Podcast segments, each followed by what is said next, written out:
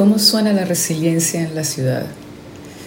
Mm, yo me imagino una ciudad viva, una ciudad em, llena de posibilidades y que ofrece ese escenario de posibilidades a sus habitantes.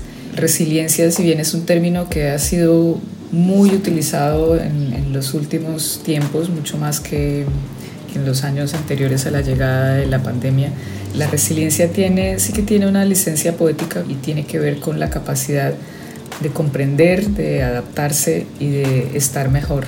Pero cuando me preguntas por cómo suena una ciudad resiliente, lo primero que me imagino es una ciudad viva, es una ciudad eh, dinámica, es una ciudad llena de posibilidades, es una ciudad que ofrece a sus habitantes las posibilidades para que encuentren esos espacios de realización en varios aspectos de su vida. Es, una, es una ciudad viva, es una ciudad que suena mucho, es una ciudad que, que, tiene el, el, el ruido de la posibilidad de movimiento. Bienvenidos, bienvenidas al podcast de la Oficina de las Naciones Unidas para la Reducción del Riesgo de Desastres, Oficina Regional para las Américas y el Caribe. Inauguramos este canal de comunicación para compartir distintos aspectos de nuestro trabajo, entrevistas, charlas, conferencias. En cada episodio te contamos las historias que hay detrás de nuestra tarea cotidiana.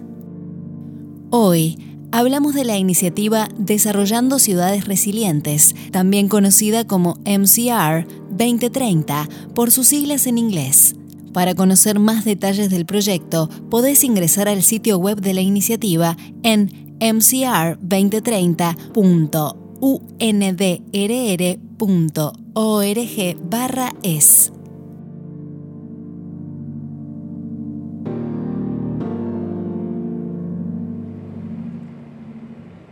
Las ciudades son el escenario de la vida urbana y son testimonio de cultura, historia y encuentro son lugares de posibilidades. En nuestra región, la mayoría de la población vive en zonas urbanas, pero ¿cómo pueden las ciudades ofrecer a sus habitantes las posibilidades de desarrollo que necesitan? La iniciativa Desarrollando Ciudades Resilientes 2030 nos invita a pensar en ciudades que comprenden sus riesgos, los reducen y se preparan para seguir ofreciendo esas posibilidades en caso de un desastre. Johanna Granados, asesora de riesgo urbano de la Oficina de Naciones Unidas para la Reducción del Riesgo de Desastres, nos explica de qué se trata.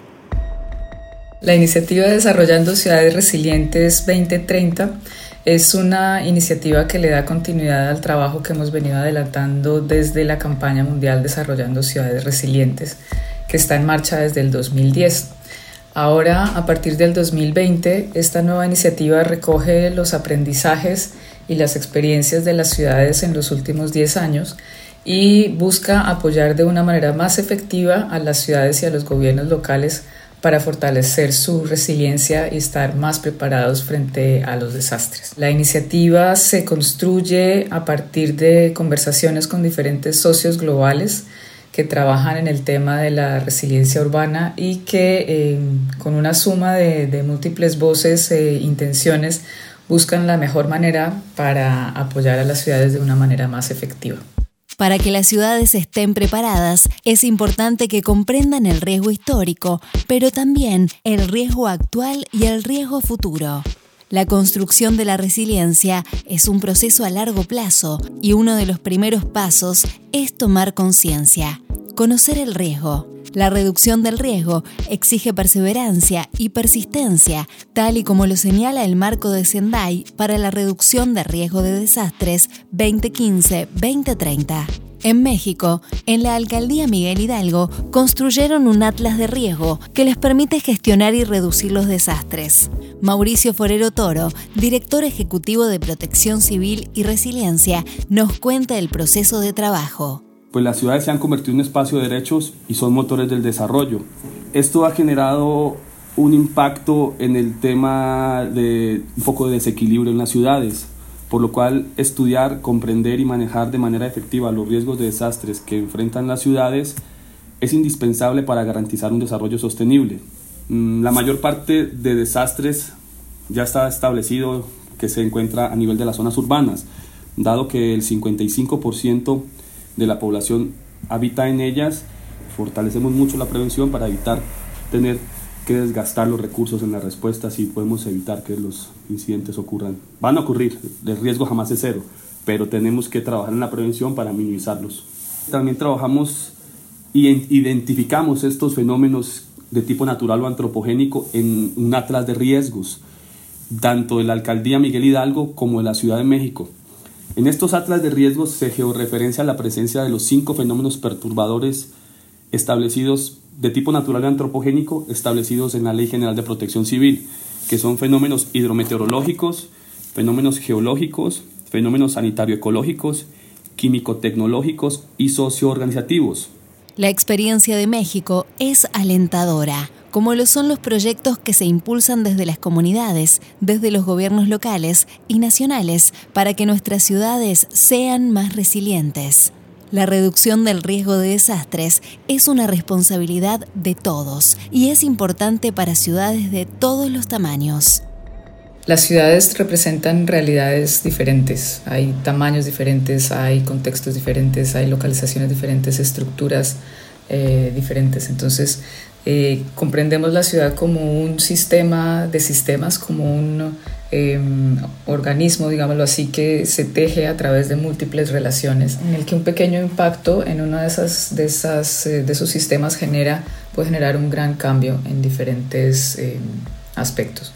Entonces, MCR em, 2030, esta nueva iniciativa, lo que intenta hacer es apoyar a las ciudades para que em, comprendan que el fortalecimiento de la resiliencia es un proceso a largo plazo. Cuando hablamos de resiliencia no vemos, no esperamos ver un, cambio directo, porque es un proceso que está directamente vinculado con las estrategias de desarrollo, de planificación, y de desarrollo sostenible a largo plazo. Entonces es muy importante tener en cuenta eh, la escala temporal para, planificar los cambios en las ciudades. MCR 2030 es un punto de encuentro entre las diferentes voces de las ciudades. En el panel de información, una plataforma en línea que es la principal herramienta de la iniciativa, se pueden conectar con diferentes socios y metodologías que les acompañarán en el camino hacia la resiliencia también con otras ciudades que ya han avanzado y con organizaciones como Youth Climate Leaders, una organización creada en 2018 por cuatro mujeres brasileñas que ofrece soluciones para ayudar a los jóvenes a abordar los desafíos principales de este siglo. La formación de nuevas generaciones ha demostrado ser un factor de prevención enorme. Casia Moraes, una de sus fundadoras, nos cuenta los retos de la juventud para combatir la crisis climática y el desempleo estructural. Yo creo que los jóvenes tienen la vitalidad y la energía para cambiar muy rápido cuando sea necesario, además de menos prejuicios sobre lo que es posible o no. De esta manera, podemos pensar en soluciones más creativas para responder desafios sin precedentes, como é o caso do cambio climático. A crescente frequência e intensidade do clima extremo, a instabilidade ambiental, a crescente perdida de biodiversidade e a escassez de alimentos, coisas como a sexta extinção massiva e a crise de los refugiados climáticos são problemas deste século. E ante desafios tão complexos, é fundamental convocar espacios interseccionales donde más personas pueden contactarse y participar en estos temas con demasiada frecuencia, se perciben como abstractos y que no tienen relaciones con la vida cotidiana de nosotros. Necesitamos organizar também interações acessíveis e inclusivas que reúnam a grupos diversos e intergeneracionais, como as pessoas que são mais adequadas para fundamentar esses problemas e também os que trabalham no dia a dia para desenvolver soluções, uh, junto com os que são mais afetados por eles, como os jovens. E nenhuma população é mais importante frente às crises climáticas que os jovens. Sua capacidade e influência para catalisar a ação e a atenção a, crises que se desenvolvem são incomparáveis.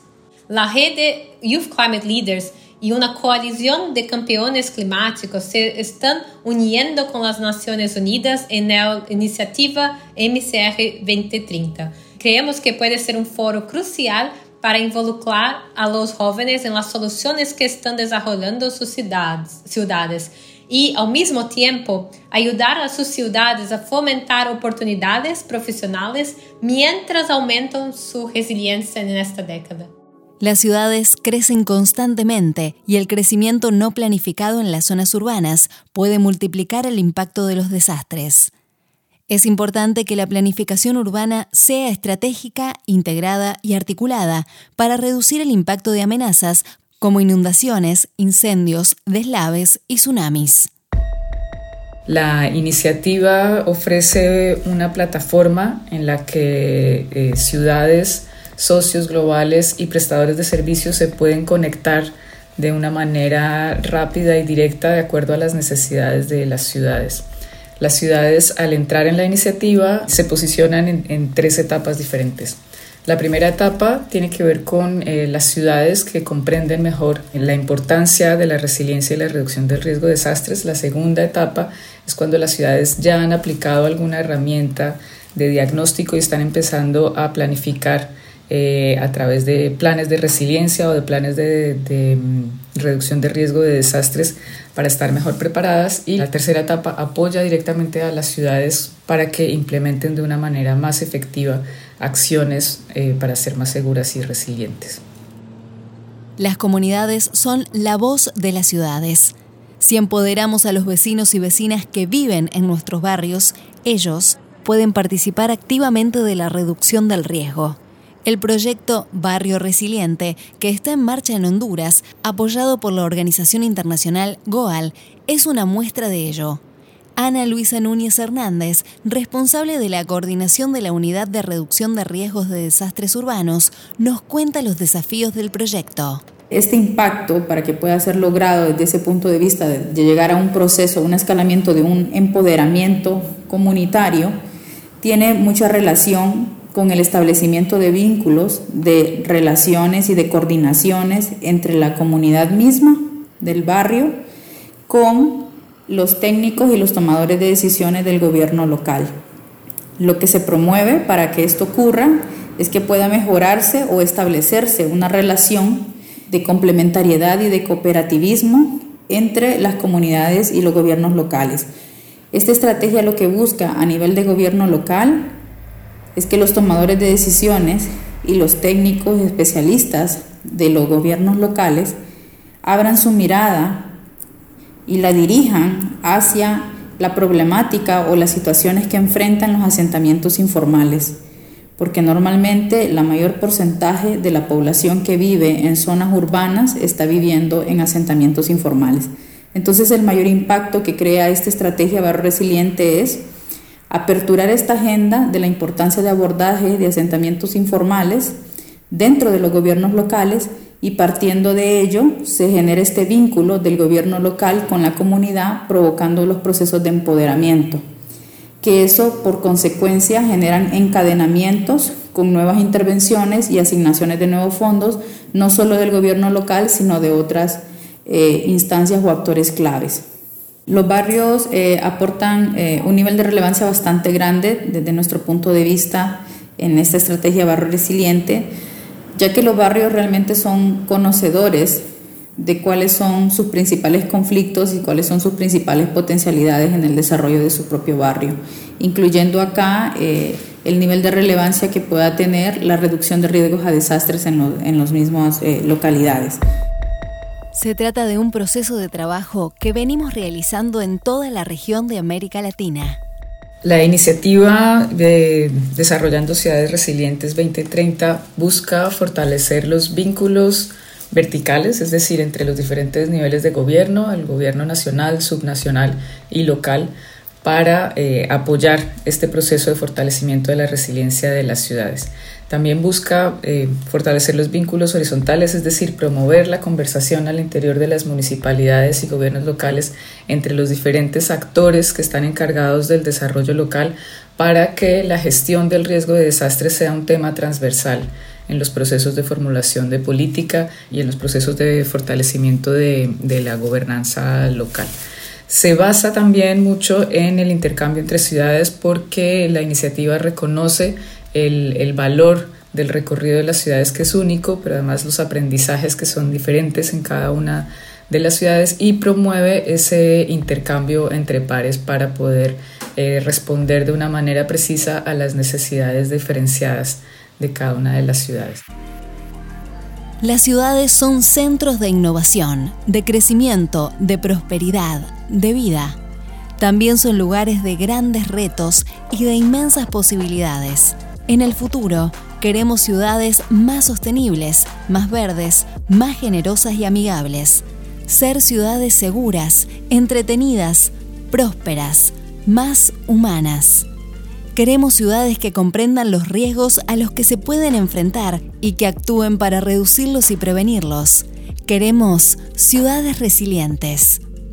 Junto con jóvenes emprendedoras como Casia, coordinadoras como Ana Luisa y representantes de los gobiernos locales como Mauricio, lo estamos logrando. Tú también eres parte de esto. Bienvenidos a la iniciativa Desarrollando Ciudades Resilientes 2030.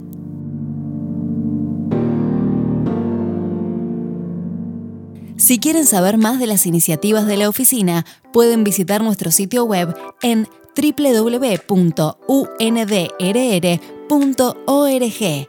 También nos encuentran en Facebook y Twitter como arroba UNDRR-Américas. Agradecemos especialmente a Johanna Granados, Ana Luisa Núñez, Mauricio Forero Toro y Casia Moraes por compartir sus experiencias con nosotros. Para conocer los detalles de nuestro trabajo, los invitamos a suscribirse a nuestro canal en anchor.fm barra UNDRR-Américas. También pueden escucharnos en Google Podcasts, Spotify, Apple Podcasts o en su aplicación de podcast preferida. Este episodio fue producido por Florencia Flores Iborra. La narración es de Miranda Carrete y la mezcla de sonido está a cargo de Rodrigo Ruesta. Este podcast es posible gracias al gobierno de Japón. Queremos destacar su invalorable aporte para que este proyecto sea una realidad. Una realización original de Tristana Producciones para la Oficina de las Naciones Unidas para la Reducción del Riesgo de Desastres.